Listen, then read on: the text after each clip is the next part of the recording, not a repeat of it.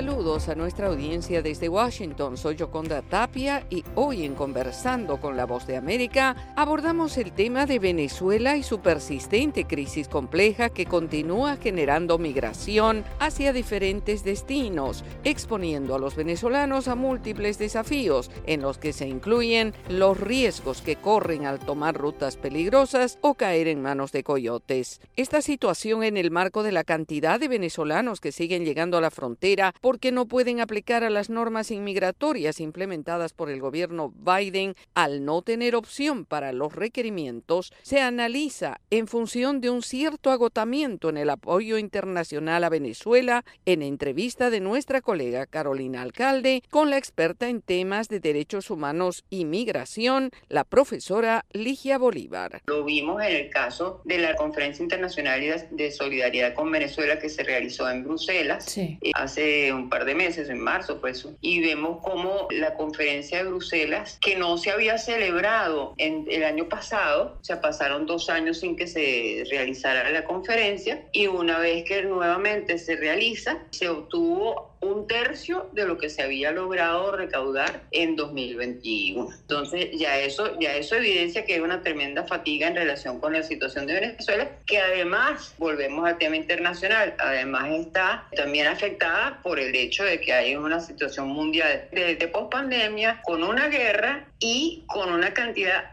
adicional de personas con necesidad de protección internacional que no estaban cuando comenzó la, la situación de Venezuela. Estoy hablando concretamente de em, la, misma crisis de Ucrania. O sea, la crisis de Ucrania está generando una cantidad enorme de personas que también requieren protección internacional, que están saliendo de su país de origen, son refugiados y que necesitan atención. Entonces, hay más demanda y menos recursos. Claro. Los cambios geopolíticos eh, en la región, por ejemplo, el gobierno de Petro, el gobierno de Lula ahora, lo ve como una oportunidad para que puedan ellos de una u otra manera colaborar a través de organizaciones de derechos humanos para tratar de llegar al gobierno de Venezuela a que de una u otra manera implemente algún tipo de cambio que ayude a la gente en materia humanitaria, en materia de derechos humanos en el país.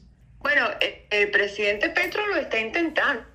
No sé qué tanto éxito logrará tener, pero por lo menos hay un intento por parte del presidente Petro en la medida en que está reactivando el, tema, reposicionando el tema de Venezuela en la agenda internacional. Este, cuando decíamos que, que, hay, que hay fatiga, bueno, este, una de las cosas que ha hecho el presidente Petro es precisamente tratar, en contra de esa fatiga, tratar de este, reposicionar el tema de Venezuela en la agenda internacional. Si lo logrará o no lo logrará, mira, no lo sabemos, pero en todo caso, hay un esfuerzo importante que hay que valorar este, obviamente no toda la responsabilidad cae en, en sus espaldas, pero eh, es, una, es una iniciativa que hay que ir viendo cómo, cómo se desarrolla. ¿no? Yo creo que eh, eh, sobre todo eso, o sea, si, si, si uno de los problemas que vemos es la fatiga, esa podría ser una oportunidad. y dentro de esa oportunidad están también otros países de la región